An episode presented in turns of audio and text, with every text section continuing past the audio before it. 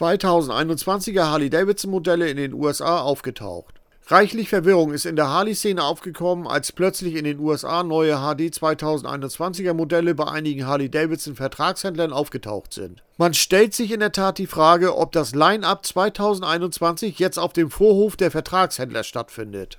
In einigen Foren und auf Facebook liest man bereits enttäuschte Kommentare, ob das jetzt schon alles war, was wir für 2021 zu erwarten haben. Harleyside hat heute versucht, ein wenig Licht ins Dunkle zu bekommen, um eine Erklärung zu finden, was in den USA jetzt vonstatten geht. Auf Nachfrage bei Harley Davidson wurde bestätigt, dass das tatsächliche Line-up erst am 19. Januar 2021 online stattfinden wird und nicht bei den HD-Händlern vor der Ladentür in den USA.